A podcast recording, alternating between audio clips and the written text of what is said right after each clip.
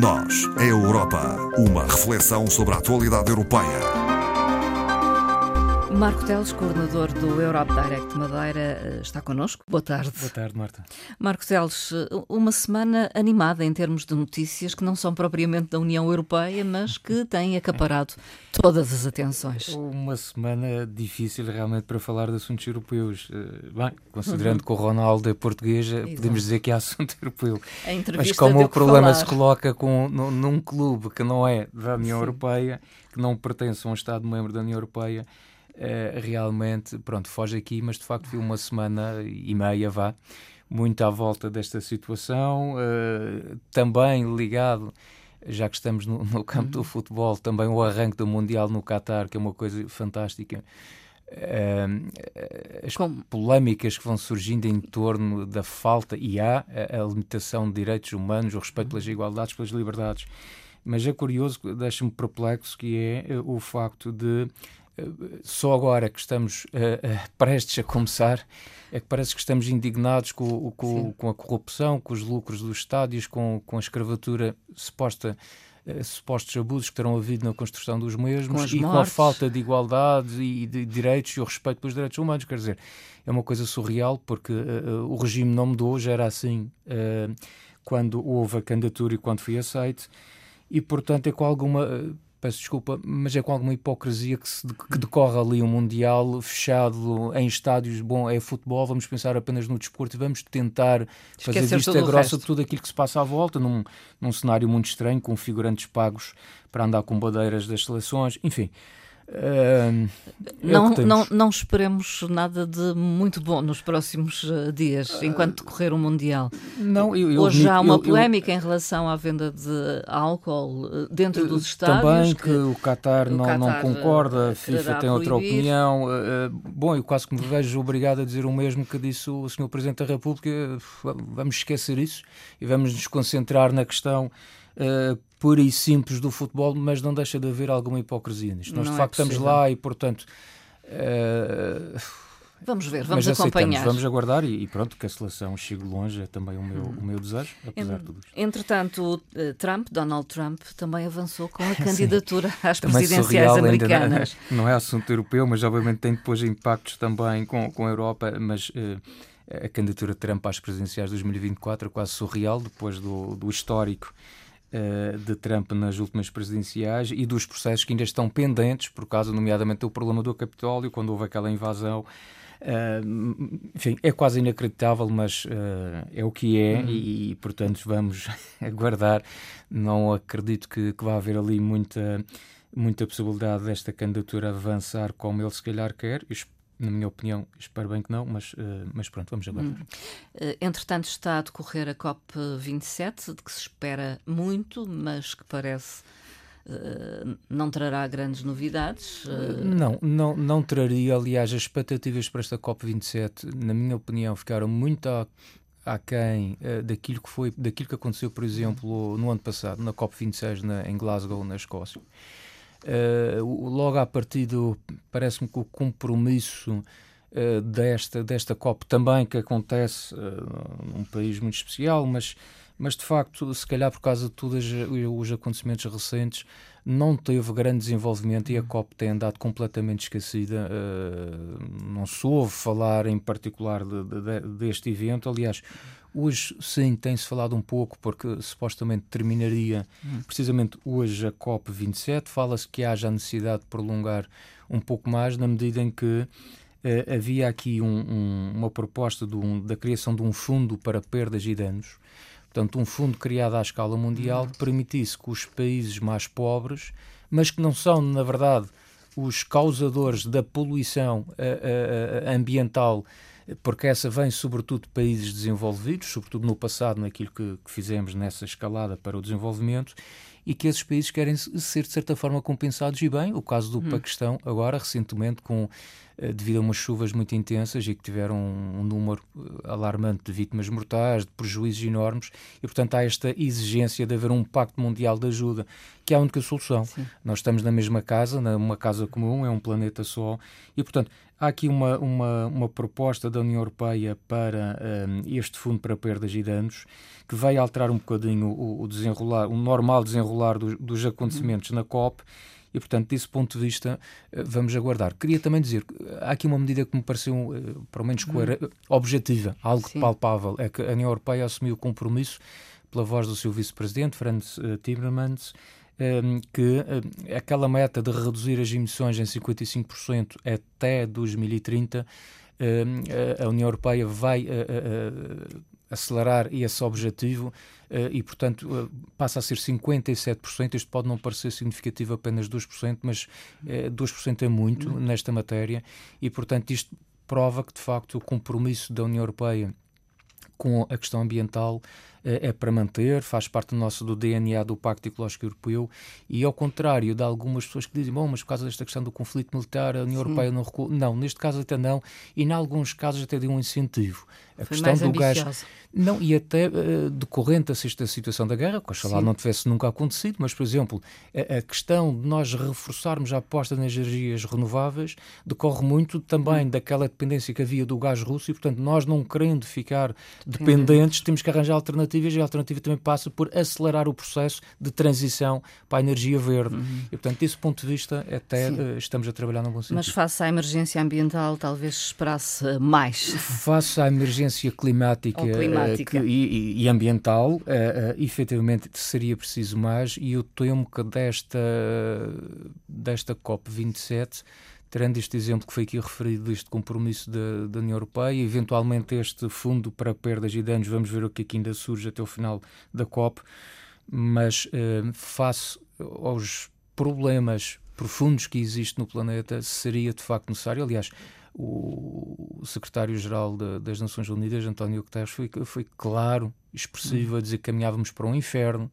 climático, eh, que o problema era muito grave. Aliás, ele já vem alertando para esta situação há muito tempo e, portanto, para um problema grave seriam necessárias também medidas uhum. à altura e infelizmente creio que não, se calhar não vão surgir. Também decorreu a reunião dos eh, G20 em Bali. Eh, e eh, ficou marcada eh, pelo incidente ocorrido em território polaco. Com... Sim, uma cimeira que. E temeu-se que se agudizasse Sim, o conflito felizmente, Rússia-Ucrânia. Felizmente não, houve aliás Sim. até toda a reação um da incidente. NATO, porque teria que ser, de facto, porque acontece num país que é Estado-membro da NATO. E, e, da União Europeia. E da União Europeia, portanto, contrariamente às primeiras reações, neste caso ucranianas, apontando o dedo aos russos, e efetivamente não foi essa, ou aparentemente não terá sido essa a origem, terá sido mesmo o míssil eh, enviado pela Ucrânia, não de forma deliberada, acredito eu, mas como resposta, como defesa aos ataques russos. Eu, eu ainda assim permito-me discordar de, de, muita opinião que tenho Sim. lido esta semana e muita posição que tenho, tenho apercebido eh, que em última análise culpamos a Rússia. Eu, eu, obviamente que não, não, não quero qualquer confusão a esse respeito. É, é, óbvio que a atitude da Rússia perante a Ucrânia, desde o primeiro momento, desde o 24 de fevereiro até agora, tem sido inqualificável e injustificável. É de agressor. É de, de agressor e sem qualquer justificação, sem qualquer uh, possibilidade de compreensão para aquilo que eles estão a fazer, mas efetivamente o ato de se defender que depois ocorreu, por alguma razão, não correu bem e deu origem a este incidente, de facto começa na Ucrânia. Portanto, uh, darmos aqui uma volta no sentido de dizer, bom, em última Para análise, a culpa da, da, da, Rússia. Quer dizer, sim, efetivamente, a, a, guerra foi iniciada pela Rússia, mas esta atitude de defesa foi pela Ucrânia e, obviamente, não terá sido deliberado, com certeza que não, uhum. mas uh, deu origem a este incidente. Uh, e, e eu creio que vejo no debate, na opinião pública, nos peritos que analisam estas situações, alguma preocupação em relação ao discurso da Ucrânia, ou neste caso o discurso de Zelensky. Uhum. Um, e aliás, o posicionamento mesmo dos Estados Unidos também, em relação a toda esta situação, o apoio, porque nós estamos a falar de um país que resiste heroicamente e, e eh, de forma. Um, realmente uh, espetacular, teremos que dizer assim, face ao, ao, panorama inicial que se pensava que a Rússia esmagava de imediato, em dois, três dias, esmagava o opositor. Não foi isso que aconteceu, uh, graças a esta coragem do povo ucraniano, mas que é feito com suporte uh, financeiro, logístico, humanitário de toda a União Europeia, dos Estados Unidos e, portanto é preciso, se calhar, caminharmos e creio que a pressão vai cada vez mais nesse sentido.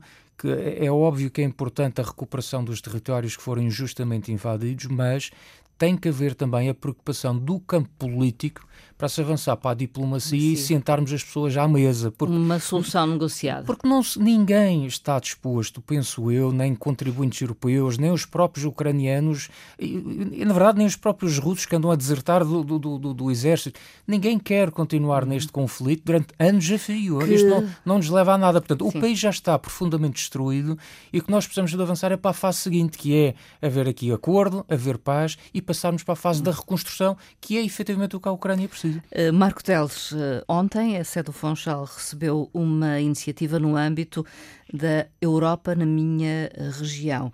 É uma iniciativa de comunicação conjunta que mostra a ação da União Europeia para regiões de toda a Europa e a Madeira foi a primeira região portuguesa. É verdade, foi a primeira sexo norte. Estima-se que em 2023 novas iniciativas possam surgir também uh, noutras regiões portuguesas e em outros Estados-membros, na Bulgária, Finlândia, França, Alemanha, Grécia, Grécia Itália, e também uh, está já programado para a Roménia. De qualquer forma, esta é uma iniciativa com autoridades regionais, Coadração Regional de Política Regional e Urbana da Comissão Europeia e que um, centrou-se, sobretudo, um, num no, no Jardim de Histórias, foi este, o, no fundo, o, o título, mote, da, o mote para esta, para esta ação, em que uh, foi dado primazia a três um, projetos específicos cá na região, ou seja, o Parque Temático de Santana, um, o, o, Museu de Fotografia Ateliê Vicentes e a sede do Funchal. Portanto, são três uh, locais onde houve aplicação de fundos europeus, uh, com intervenções distintas, e que esta iniciativa permitiu, uh, ou quis, na verdade, trazer os madeirenses um bocadinho a conhecer melhor estes espaços, criando um conjunto de atividades, desde workshops de desenho, workshops de fotografia, um paddy paper também no, no parque temático aberto às famílias e agora, ontem, para a conclusão deste, deste projeto, houve um concerto fantástico dado pelo Conservatório Escola das Artes, uh, no, no, espaço uhum. da Sé, e depois no exterior, após o concerto, houve uma, uma projeção uh, nas paredes uh, da Sé que resultou muitíssimo bem em termos de, de imagem. Sobre, no fundo, também um pouco a história da nossa região e um, a situação de, de, da própria uh, da história da Sé também. Uhum. É, portanto, um, uma semanas repletas de atividades. Um outro eh, tema, algo a que devemos estar atentos nos próximos dias, tem a ver com a participação da comissária Elisa Ferreira na Conferência de Presidentes das Regiões Ultraperiféricas. Sim, é, é uma conferência que decorre uh, anualmente e, neste caso, este evento foi presidido pela, pela Presidente da Coletividade Territorial uh, da Martinica e marca também a transição da presidência da Martinica para as Ilhas Canárias.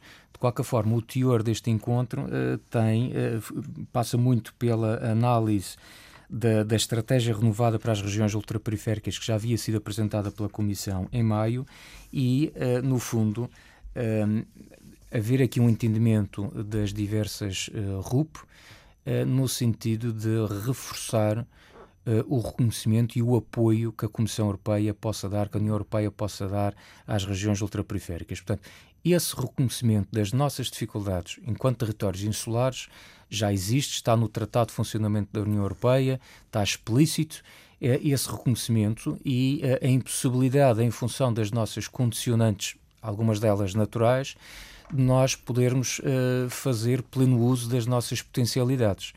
Uh, portanto, esse reconhecimento de facto existe. Agora, é preciso que, de facto, nós possamos uh, ser um, beneficiados ou reforçar os benefícios que já vamos hum. tendo eh, decorrentes dessas limitações que temos enquanto região ultraperiférica. No fundo, é isso que está em cima da mesa de conseguirmos um pouco mais em defesa uh, das RUP. Em conferência de imprensa, a Comissão Europeia anunciou que três países reúnem atualmente condições para integrarem o espaço Schengen e são países da União Europeia. Neste momento, o espaço Schengen uh, uh, tem exatamente 22 países envolvidos.